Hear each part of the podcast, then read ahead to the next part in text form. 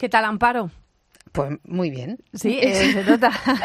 se nota que tienes otra cara, sí, es verdad. El hecho de no tener que ir todos los días al colegio a primera hora, a última hora de la tarde, aunque nosotras sigamos trabajando, pero el hecho de que ellos hayan parado Parece, que no, pero ya mm, nos permite ir a otro ritmo. ¿Tú sigues manteniendo las rutinas eh, mínimas? Hay unos mínimos, sí. O sea, se acuestan más tarde, pero no hay desmadre del todo. Y bueno, sí que hay unos mínimos de hacer cosas en casa antes de que ellos se puedan poner a hacer lo que quieren. Eso sí que yo creo que todos los años más o menos lo hemos ido haciendo igual. Bueno, es época de campamentos, unos están en casa, otros en campamentos, otros en la guardería.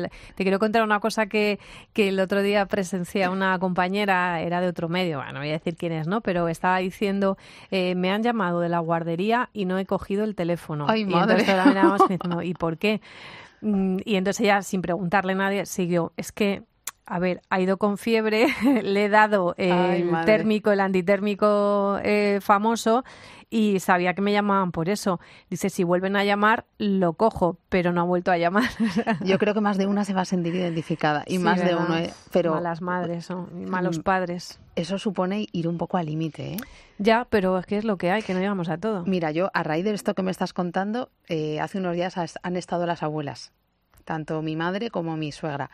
Y las dos eh, han dicho, madre mía, qué ritmo lleváis, porque claro, mi suegra solo tuvo un hijo, mi madre tres, pero ha vivido en una ciudad más pequeña. Es otro ritmo. Y siempre que vienen dicen, madre mía, si es que acabamos el día agotadas. Digo, ya, ¿me lo dices o, me, lo, cuentas? Bueno, pues hoy vamos a hablar de esto, vamos a hablar en familia. Así que dale, Teresa. Empieza a hablar en familia. Edición de verano. Y fíjate que van creciendo y ojalá con el Dalsi se arreglan las cosas. pero estaría genial. Llegaría un, jarabe, bueno, un Dalsi adolescencia. claro, adolescensis, ¿no? Algo así. Algo así. Y, que le pudieras dar una cucharada y que se acabaran los problemas. Pero la verdad que no es el caso, porque eh, vamos a hablar de una cosa pues un poco, eh, bueno, complicada e incluso fea, ¿no? Pero con las herramientas para, para que podamos intervenir de alguna manera. Porque estos días hemos pasado la terrible cifra de las mil mujeres asesinadas víctimas de violencia de género.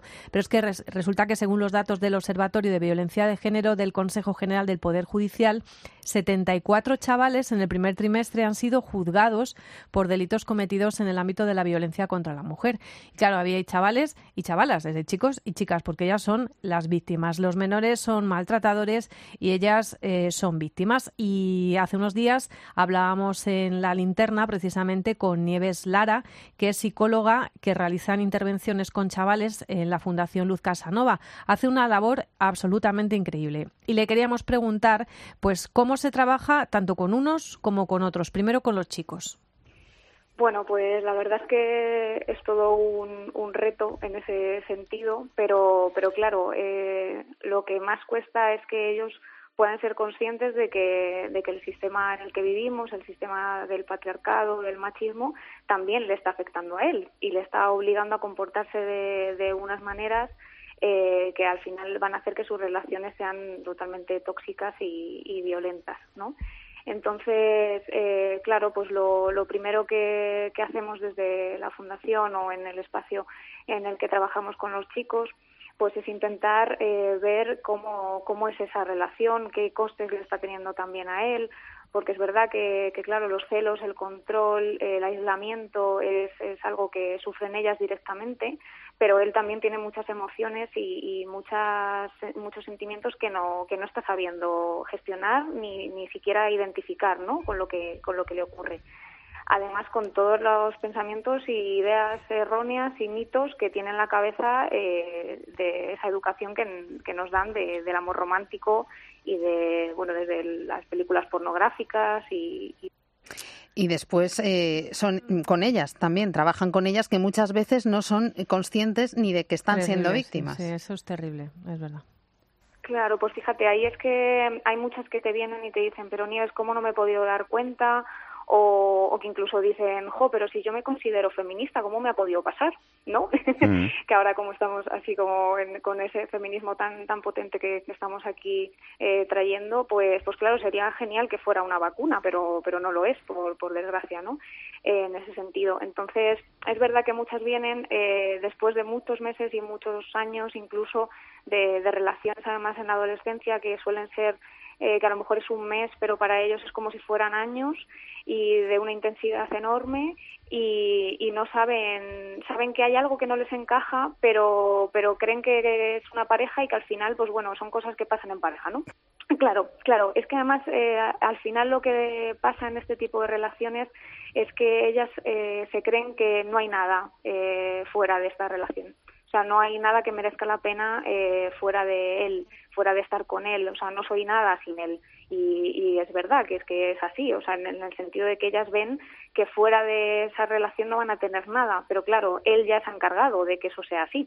No es que sea algo real, sino que ya se ha encargado de, de que las familias también eh, las agredan o incluso las eh, echan a un lado, ¿no? Las abandonan, las amigas o amigos igual.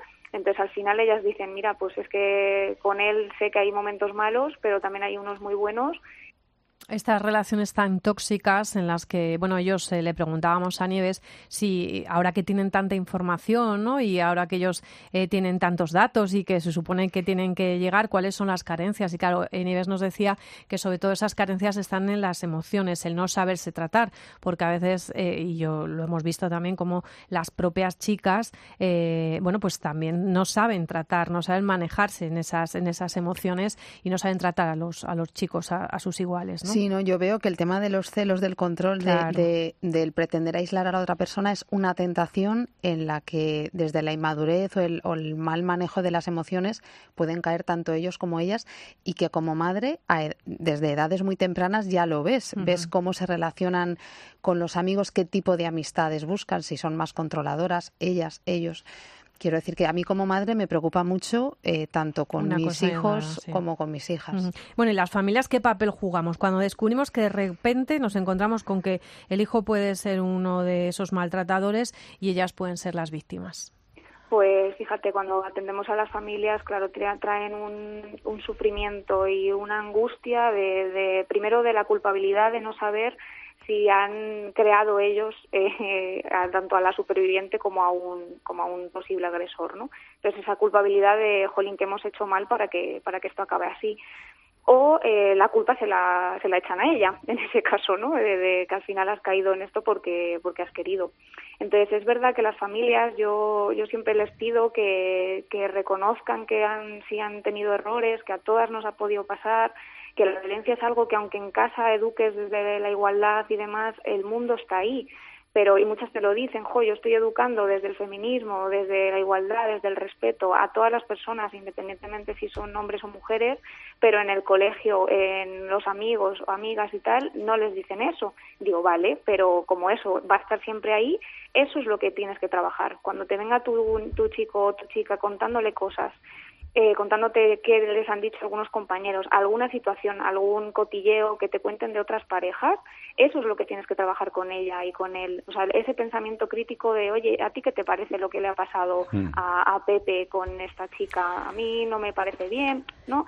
Y claro, ese de feminismo es que no tienen la clave, es lo que decía Aníbal, es que no es una vacuna, es que hay que educar en un margen muchísimo más amplio, desde sin poner ninguna de esas etiquetas. ¿Y cómo les explicamos esta realidad? Pues nosotros, de nuevo, hemos encontrado una herramienta estupenda que es un libro. Se acaba de publicar, se titula Ninfa Rota, de Alfredo Gómez Cerdá, que además es premio juvenil Anaya de 2019 y ha querido estar en este Hablar en Familia. ¿Qué tal, Alfredo? Bienvenido. Hola, ¿qué tal? Buenas tardes. Eh, la verdad que tu novela es que todas estas cosas de las que estaba contándonos la, eh, la psicólogo eh, es que está ahí, ¿no? Está en, en, ese marco. Es la historia de dos adolescentes en una relación que empieza, como dicen mis hijas, que ya lo tienen muy claro, que son adolescentes, una relación tóxica, mamá. Sí, mm, sí se ha puesto de moda la palabra tóxica, pero quizás sea la, la más definitoria. Mm, yo escribí el libro porque, bueno, pues estoy muy en relación con, con los jóvenes. Muy a menudo voy a institutos, eh, hago charlas con ellos, eh, hablamos de libros, etcétera. Mm, entonces estoy un poco cercano a su realidad. Y yo creo que he escrito este libro por, por algo que me desconcierta, que, que no puedo llegar a entender, ¿no? Y es eh, este, este tipo de relaciones, eh, sobre todo entre ellos, entre gente tan joven.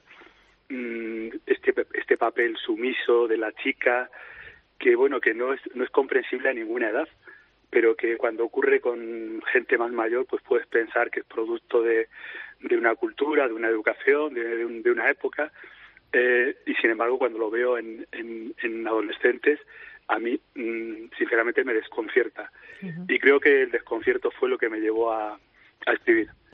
Eh, Alfredo, una de las cosas que más me gusta de, de la novela es que eh, la chica Mm, viene de un entorno absolutamente normal, de una familia en la que aparentemente no hay problemas. Lo digo porque siempre parece que en este tipo de trampas caes cuando te pasa algo, ¿no? Y sin embargo esta niña es buena estudiante, es inteligente, sus padres se ocupan de ella.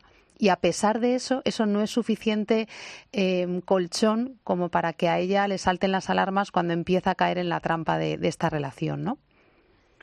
Sí, sí, es una, es una chica mm, Mm, perfectamente normal y además mm, inteligente. Y la idea de que es muy inteligente se refuerza a lo largo del libro. Hay muchas ocasiones en que su, su mejor amiga, casi su única amiga, pues es la que se lo, se lo repite una y otra vez, ¿no? Tú que, pero que tú eres una chica muy inteligente, que eres muy inteligente, que eres muy inteligente. Es como una muletilla que se repite. Bueno, pues a pesar de eso, de a pesar de un ambiente familiar muy normal, muy, muy positivo, Mm, del entorno, de, de, su inteligencia natural, pues bueno, de repente cae. Eh, a mí hay una frase, yo lo que quiero es, explorar, mm, bueno, cuando uno se siente en las garras del amor, ¿no? Y es muy difícil, es muy difícil controlar todo eso. Es un tema muy antiguo, ¿no? Ya en la Edad Media se hablaba de la cárcel de amor, ¿no? eh, la Celestina, hay una cita de la Celestina en el libro que a mí me, me gustaba especialmente para, para mi novela, ¿no? En, hay un momento en que, en que Melibea se dirige a Celestina y le dice, no sé lo que me ocurre, pero tengo la sensación de que una serpiente eh, se ha metido dentro de mi cuerpo y me está comiendo el corazón. Es decir, ya no soy dueña, no soy dueña de, lo, de mis actos.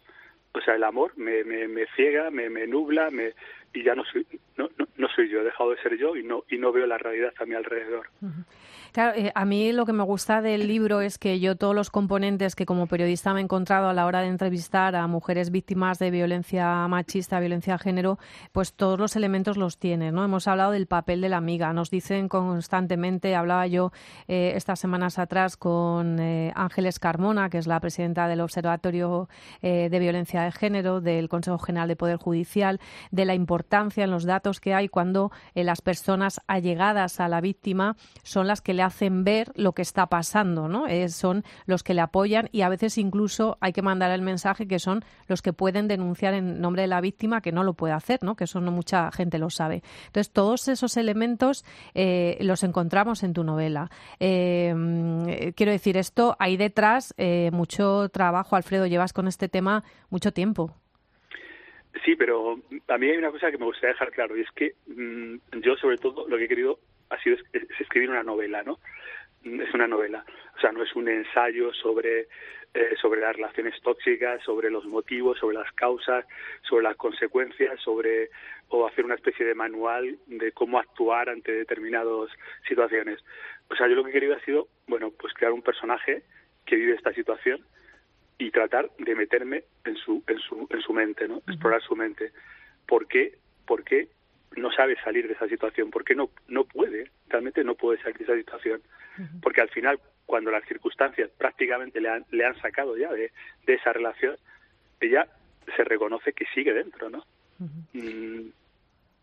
Sí. Eh, de todas formas, no quieres hacer ensayo, que sería una reflexión ¿no? sobre, el tema, pero es que como madre de adolescentes, como te digo, a mí es que esto me ha parecido la mejor herramienta que nos puedes haber dado para reflexionar, porque tiene todos esos elementos. O sea, tú has buscado la novela, tú has buscado la historia, has creado esos personajes, pero es que has, identificado el, problema de tal manera que mi hija me decía, ¿no? Cuando, cuando lo leía, pero mamá, es que es tonta, pero ¿cómo puede ser que no se dé cuenta? Que es que se lo están diciendo los amigos. O sea, visto desde desde fuera, que también es otra cosa que te dicen las víctimas, que cuando eh, ven el problema desde fuera como si fuera un cuadro es cuando se dan cuenta de la escena que tienen y que están viviendo y que están protagonizando. Es que tiene todos esos elementos. Sí, Alfredo, es que a lo mejor no eres consciente, pero el hecho de tener este libro encima de la mesa del comedor simplemente, eh, a veces en casa no es fácil sacar los, temas. temas cruciales y vitales porque resulta forzado. Entonces necesitas una noticia que estamos viendo en el informativo, un tema que se plantea en la serie, un libro que tú llevas bajo el brazo. Entonces, a Laura y a mí nos ha servido como pretexto para sentarnos a hablar de temas que de otra manera, pues eso, resultan un, poco forzados, ¿no? Entonces, en ese sentido, estamos muy agradecidas. Sí, No, sí, sí, me parece, me parece estupendo. Lo que pasa es que yo como, como, como escritor, como novelista, mm. siempre mm, me gusta, me gusta reivindicar el hecho de que es una novela. Digo, bueno, vale, la novela nos va a, dar pie pues para hablar de mil cosas y, es, fenomenal que, ocurra y que cualquier cualquier novela nos sirva para como trampolín para otra cosa, ¿no? Mm. Pero, pero bueno, mm, yo siempre digo, bueno, mm, es una novela, no nos olvidemos de que es una novela. Y es una novela en la que, bueno, lo que lo que me comentabas de, de, tu hija, decías, es que es que es tonta la protagonista. Eh, de hecho, el, el título original era Ninfa tonta. ¿eh? Ah. Ese fue el título con el que yo envié el, libro al premio.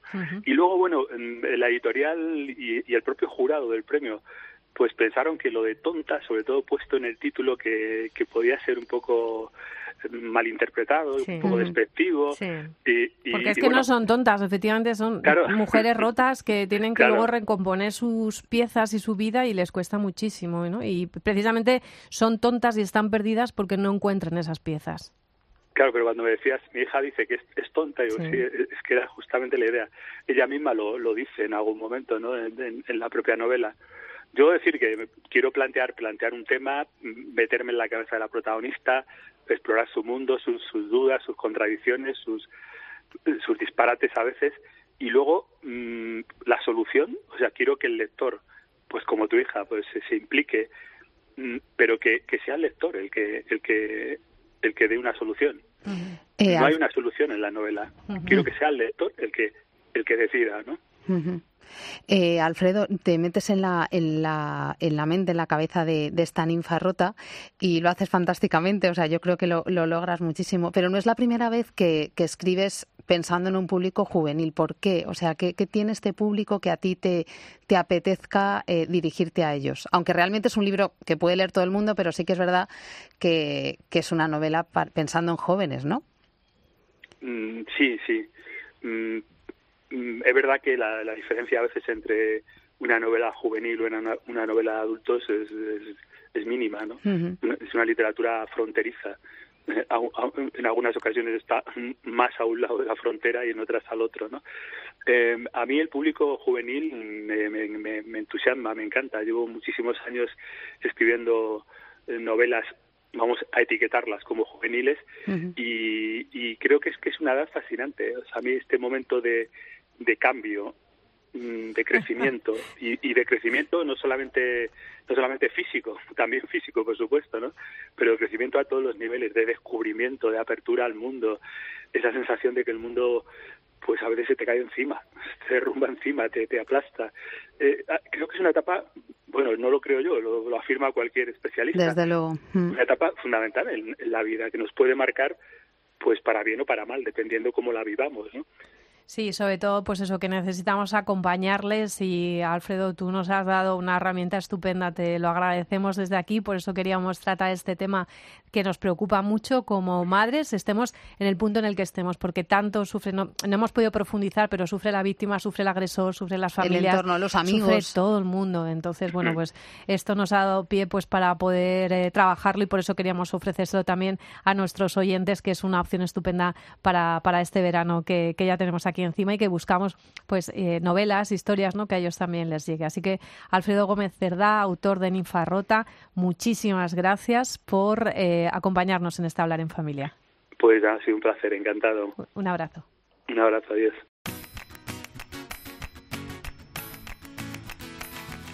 Laura Otón y Amparo Latre. Hablar en familia. Cope, estar informado.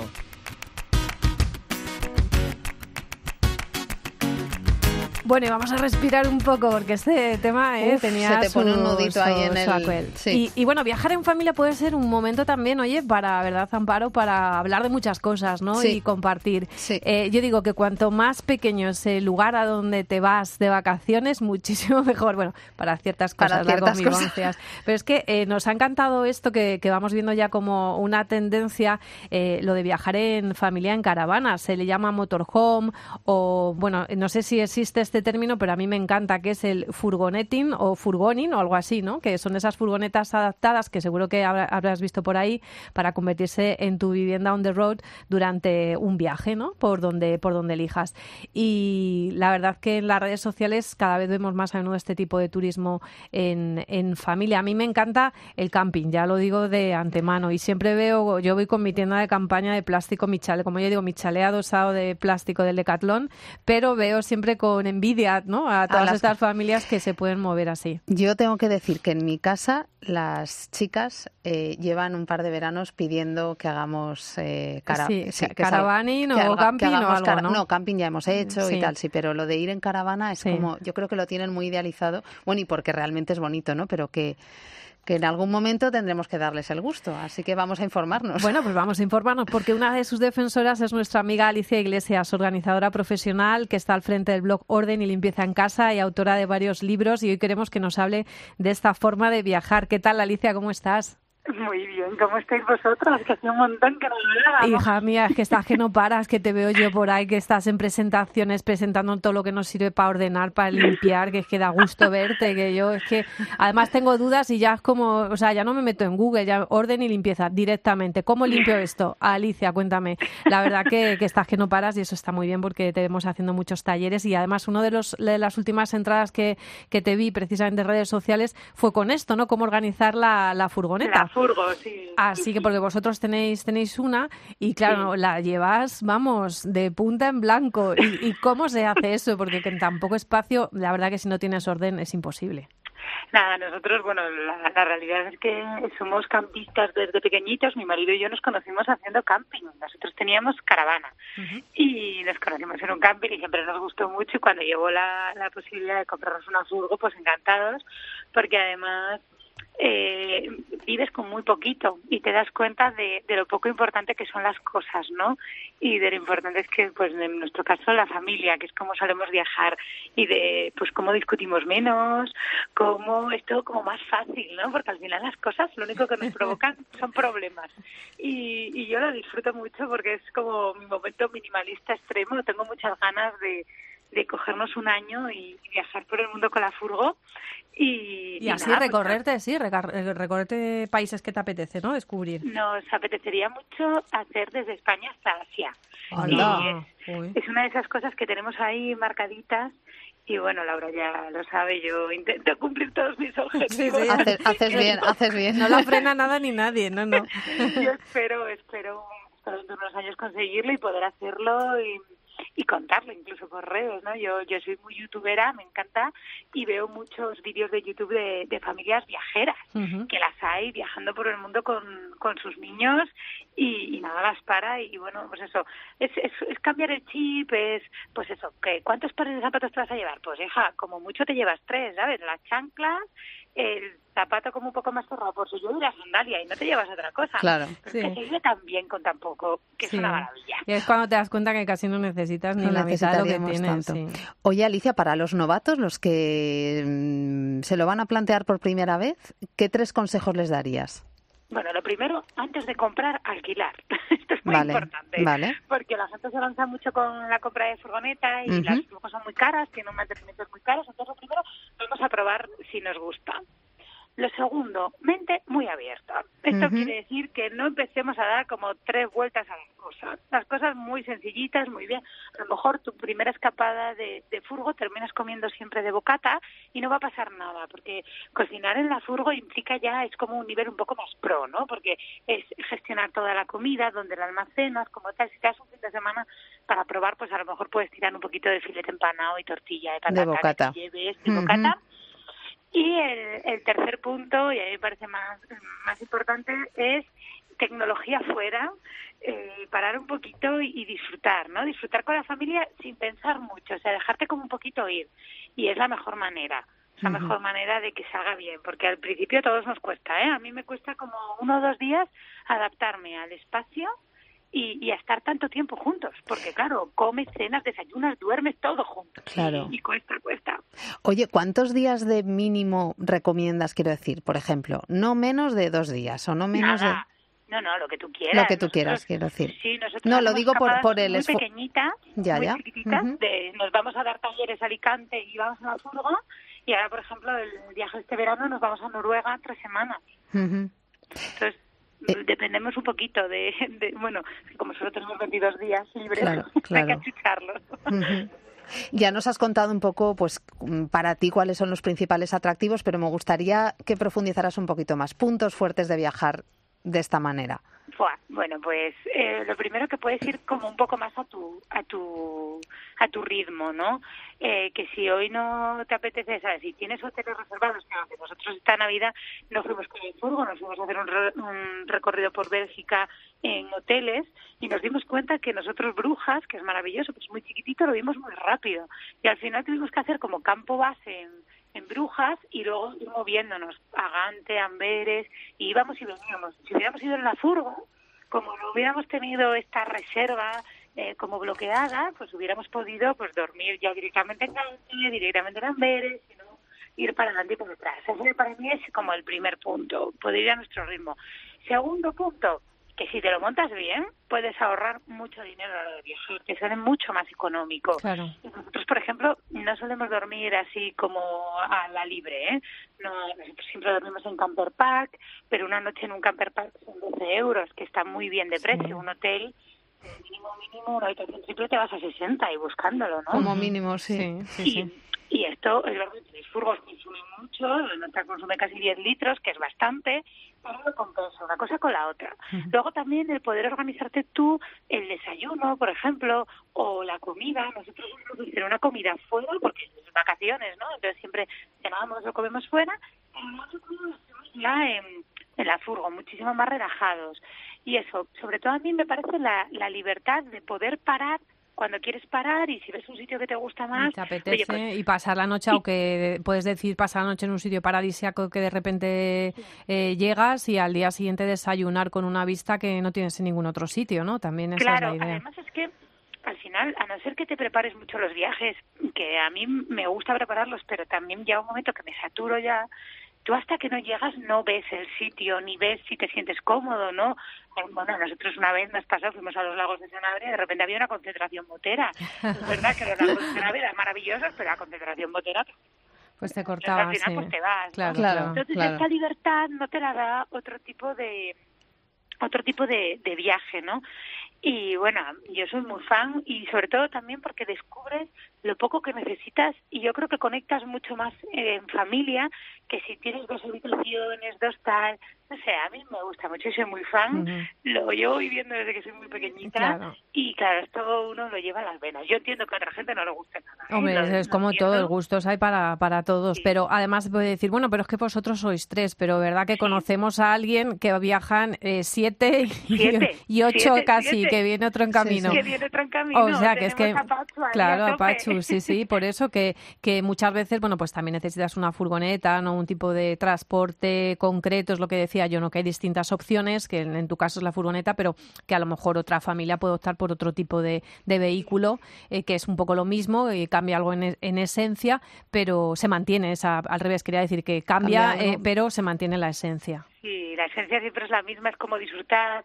También haces más campo, por ejemplo, para viajar en ciudad, la furgo, pues a lo mejor no. Y luego la cantidad de gente que conoces, porque compartes mucho. O sea, tú llegas allí, pones tu furgo y bueno, ya enseguida bajan las niñas. Yo, por ejemplo, baja Marti y Marti es hija única y, y siempre va y hay otros niños y juegan, que un hotel o, es como más cerradito, ¿sabes? Sí, es más sí, sí. complicado. Entonces se comparte mucho y siempre viene alguien que echa una mano. Luego además hay grandes viajeros furgoneteros que siempre te dan ideas para mejorar tu furgo. sí. Nosotros ahí que estamos haciéndole mejoras constantemente y es muy divertido porque Sí. cada día te vas encontrando con gente distinta, luego hay con otros que mantienes como el contacto y, y es como, es muy guay, a mí me gusta mucho. Bueno, Alicia, pues muchísimas gracias por ese entusiasmo como siempre. Todo lo que haces lo haces con entusiasmo porque crees en lo que haces, está claro, incluso a la hora de viajar. Así que que lo pases fenomenal, que lo paséis fenomenal en, en Noruega. Nos vas a dar luego, nos, nos, nos irás contando, ¿no? Tendrás esa... Bueno, contando un poquito por, por Te seguiremos, te seguiremos. Nunca me desengancho. Pero no mucho, ¿eh? No mucho. a ver si de repente hay alguien que va por allí y busca la furgoneta de Alicia Iglesias no, no, y no, se trata de eso, nunca. Bueno, pues pasarlo. Gracias y feliz verano. Pasarlo muy Igualmente. bien. Chao, chao. Feliz verano, chao. Bueno, este tipo de turismo ya lo ves, Amparo, que está ganando tantos seguidores que incluso hemos descubierto que esta forma de viajar eh, eh, ecológica, SLAO, ¿no? con muchas connotaciones también de sostenibilidad, puede ser más sostenible y colaborativa si cabe. Porque, a ver, eh, tú imagínate, eh, alquilas tu casa en la playa, porque no vas a alquilar tu furgoneta? Es decir, cuando no la uses, pues la puedes eh, alquilar, cuando la familia no, no, la va a usar. Bueno, pues resulta que hemos encontrado eh, una página que se encarga precisamente de eso, de de, nos lo va a contar Cristina Ventosa. Cristina, ¿qué tal? ¿Cómo estás? Hola, buenas tardes. Muy bueno, bien, gracias. estás al frente de Yescapa, que es así como se escribe, y escapa, mm, se escribe Yescapa con Y, pero en realidad es eso, el concepto de y escapa ya si puedes, ¿no? Y si puede ser en un vehículo de estos, muchísimo mejor. Cuéntanos exactamente qué, eh, cómo es la página, a qué gente ponéis en contacto. Bueno, pues bueno, Yescapa, como acabas de decir, es una plataforma de alquiler de autocaravanas y furgonetas camper eh, entre particulares. La mayoría de los anuncios que aparecen en la web eh, son de propietarios particulares y también tenemos un porcentaje de que trabajamos con la agencia de, de alquiler. Uh -huh. Entonces, en este caso, lo que hacemos es, bueno, pues ponemos en contacto a, a estos propietarios que desean eh, alquilan los vehículos eh, esporádicamente para cubrir los gastos y ayudar un poco al fi a financiar el coste de, de este tipo de vehículo con viajeros que bueno que tienen motivos de viaje muy diversos. Puede ser una primera experiencia en este en este sector del turismo itinerante como puede ser viajeros que que ya son bueno tienen experiencia en ello pero simplemente alquilan porque bueno pues no tienen a lo mejor los medios o simplemente la necesidad de tener un propio vehículo. Y también aquellos que, que están interesados en comprar y eh, prueban antes de, de bueno, de sí, sí, de decidirse. Porque claro, es lo que, lo que he visto yo, que ten, lo tenéis además diferenciado, ¿no? Porque no es lo mismo una camper, que no sé lo que es muy bien, si es la furgoneta que llamamos, que una caravana, que una autocaravana, y cada cosa además está indicado para un tipo de familia, ¿no? También entiendo. Exactamente, es decir, bueno, pues eh, la, los vehículos como las casas con ruedas, así lo llamamos, hay, hay varios. Eh, por un lado, como acabas de decir, está la autocaravana, que hay distintos modelos, la capuchina, que es la que tiene un poco pues la alcoba en la parte superior encima de la cabina del vehículo. Eh, está la integral, que es como una especie de, bueno, está todo en el mismo espacio, es como un pequeño autobús, ¿vale? Y la perfilada, que bueno, muy similar a la, a la capuchina que acabamos de decir. Y por otro lado están las furgonetas, que bueno, ahí ya es todo un mundo. Las más, más clásicas, como las típicas combis, eh, Volkswagen, eh, furgonetas mmm, de tamaño mediano y también uh -huh. hay, bueno, pues las, las, gran volumen. Todo depende de, efectivamente, de el número de personas o el tipo de viaje que queramos realizar. Y la gente lo cuida mucho esto, ¿no? Porque a mí me daría un poco, porque yo veo, yo como nos contaba antes Alicia, yo también me meto a ver, ¿sabes? Lo que comparten otros y hay gente que es que se le ocurra claro. muchísimo para poner un fregadero, sí. para poner un sitio donde cocinar. Y entonces, claro, yo veo eso tan cuidadito, tal, pero luego la, tener la generosidad, entre comillas, bueno, es para también eh, lo que tú decías, ¿no? Poder rentabilizar la inversión que has hecho, ¿no? Pero, jolín, darse otra, mucho otra hobby, familia... ¿no? Sí. Es como un hobby. La gente luego, cuando no viaja, Sí. pues lo, lo mejora, lo que nos contaba Alicia. Le dedican tiempo eso, a- a repensar cada, cada espacio, cada Claro. rinconcito. Pero y que no le den miedo dejárselo, vamos, dejárselo, que al final lo alquilas, pero dejárselo a otra familia, sí que es tal cual. Sí, no me sí, sorprende, ¿no? Sí, a mí también. Bueno, es verdad que, bueno, eso es de la economía colaborativa, ¿no? Lo Sí. que es eh, un servicio entre particulares. Es verdad que en España hemos llegado un poquito más tarde que en otros países de Europa, eh, pero bueno, lo vemos hoy en día en muchísimos sectores de actividad, ¿no? Eh, está, bueno, el turismo en sí, está la movilidad, como los trayectos con BlaBlaCar, están plataformas, bueno, de, hasta incluso de, de prestarse bienes entre vecinos o incluso muchas plataformas de financiación también hoy en día. Entonces es verdad que sí, eh, tenemos muchos propietarios que, bueno, al principio pues siempre vienen un poquito con, con muchas preguntas, con miedo, porque al fin y al cabo es su tesoro, ellos lo tienen muy bien. Eh, organizado, como dices, invierte mucho tiempo a lo mejor en hacerlo, porque hay algunos que son más manitas, lo hacen ellos mismos, otros pues simplemente lo hacen por profesionales y tal. Y es verdad que, bueno, al principio siempre hay este límite de, desconfianza y tal. Es por ello que también eh, es nuestro papel principal, ¿vale? Como intermediario. Es decir, eh, el usuario, por ejemplo, el propietario, sabe que al anunciar su vehículo, bueno, aparte que de nosotros gestionamos eh, todo lo que es las reservas y tal, eh, proporcionamos un seguro eh, con asistencia en carretera y ello, bueno, pues si hubiera cualquier tipo de siniestro, incidente u otro. Y aparte, nosotros solicitamos una documentación a los viajeros, es decir, nuestro seguro nos exige unas condiciones de edad y de número de años mínimos de carnet y, bueno, pues pedimos documentos como es el DNI, el carnet de conducir, un justificante de domicilio, etcétera. Y luego, a nivel de transacción, lo que es el pago, pues se hace en la plataforma también. Que esto, bueno, pues siempre si tienes alguien que te acompaña en la más mínima duda, más mínimo percance o, lo que fuera, pues siempre te crea eh, más confianza que hacerlo. Sí, que no hay pues, pensar que no hay nadie al otro lado, claro. Y en general la gente devuelven las, las caravanas en buen estado. ¿Habéis tenido algún, casos de que hayan llegado pues con desperfectos y tal? En general la gente es cuidadosa. o... Sí, la gente es cuidadosa. Luego es verdad que tenemos, eh, eh, que hacemos mucha prevención en el sentido de hay muchos viajeros que a lo mejor es la primera vez. Entonces, ellos lo ven en el anuncio y les parece genial. La, la, la autocaravana es preciosa, lo tiene todo. Y cuando llegan allí y ven las dimensiones del vehículo, pues ahí nos echamos un poco atrás, ¿no? Claro. Es decir, hay que tener mucho en cuenta, bueno, pues que tienes un vehículo de mm, a lo mejor 6 metros de largo, cuando vas a frenar tienes que prever frenar pues con un poco de antelación, la altura es muy importante, no entrar en a lo mejor parking de supermercado o parking de lo que fuera, sino saber la, hasta tener conocimiento ¿no? de, la, las dimensiones, tanto la altura como lo que es el largo y el ancho. Y luego es verdad que, bueno, cada, cada vehículo tiene unas características muy particulares, porque puede ir, eh, o sea, imagínate si hay una nevera, puede ser eléctrica, o puede ser con gas, o puede ser con batería, etcétera. Entonces, todo esto hacemos mucha prevención, o sea, sobre todo el propietario es el que mejor explica, porque es el que conoce su vehículo. Nosotros lo que hacemos mucho contenido de una guía para el propietario, una guía para el viajero, vídeos para decir, bueno, tener cuidado porque hay que saber, hay que pensarlo, esto hay que prepararlo con tiempo. Sí. Yo conozco, y luego, bueno, pues, eh, claro. Sí, no, sí, no, no, te quería decir en sí, cuanto dime. al riesgo.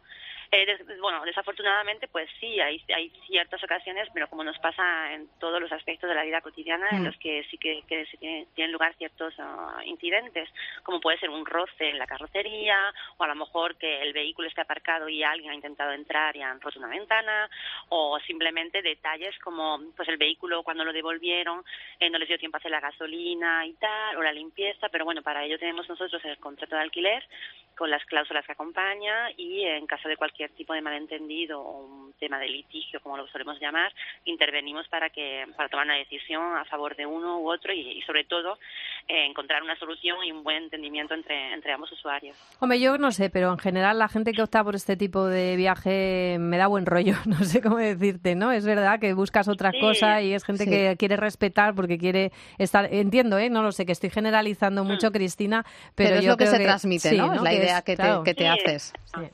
Sí, sí, sí, por supuesto. Y de hecho que son gente también mm, ca- cada vez más más concienciada en cuanto a, bueno, pues si vamos a aparcar eh, en cualquier sitio, bueno, pues tener cuidado, a lo mejor no hay que dejar el vehículo aquí, o si por ejemplo te instalas, bueno, pues saber si está permitido o no, según la normativa de, de, de cada municipio, incluso todo lo que es la parte un poco más eh, de, de medio ambiente, ¿no? No, Bueno, pues cuando te vayas, deja las cosas como, como estaban y tal. Es verdad que tenemos muchos comentarios de propietarios que dicen, "Jo, parece que la gente cuando ven que es tu casa, ¿no?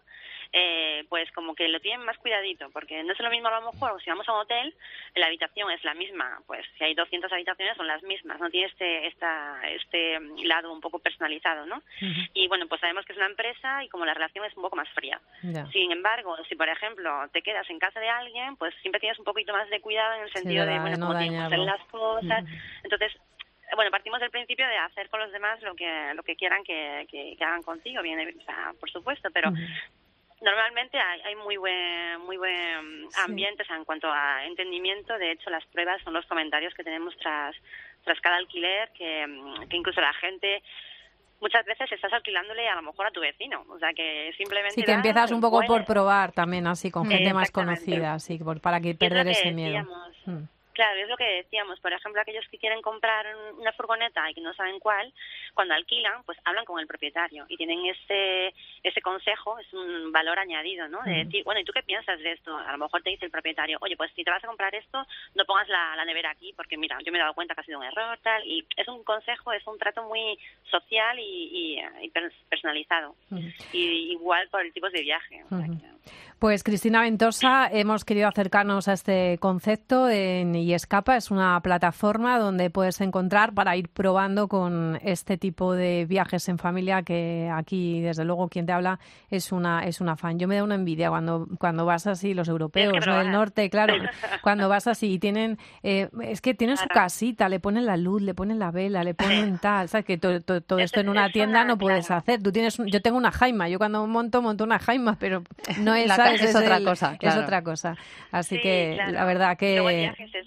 Hay que probar y viajar un poco por... Bueno, nosotros estamos en España, pero también estamos en, otros países de Europa y la verdad que, bueno, incluso propietarios alquilan en Yoscapa para irse a otros a otros países, que es más fácil. Pues es una buena idea. Es simplemente un tipo de viaje con mucha libertad y flexibilidad que hay que probar. Pues probaremos, probaremos, Cristina, seguro que sí. Muchísimas gracias. Un abrazo. A vosotras. Chao. Feliz día. Hasta luego. Que Amparo, hemos tenido un programa, la verdad, lleno, lleno de cosas hoy, la verdad, muy interesantes.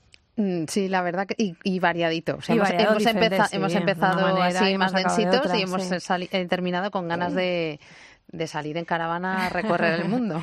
Sí, de todas formas, sabes que mm, em, yo me quedo con esa reflexión, que necesitamos menos, me acuerdo mucho de tu frase esa de menos es más. Menos es más, es que... Eh, necesitamos muy poco y el hogar realmente está donde está la familia, no lo que tenemos físicamente. Sí, la verdad que, que yo creo que es una experiencia que deberíamos hacer todos, lo de irnos de vacaciones con lo mínimo, con lo justo. Y, como, sea. sí, no, y, lo bueno sería intentar vivir así siempre, que yo creo que sería lo que nos cambiaría la vida. Pero bueno, por lo menos empezar con pequeñas dosis. Bueno, yo soy Laura Otón. Y yo soy Amparo Latre. Y esto es Hablar en Familia. Y nada, si nos compartes, pues te lo agradecemos. En cope.es encuentras este podcast. Y si quieres hacernos alguna sugerencia, algún comentario, en alatre.cope.es y eleoton.cope.es.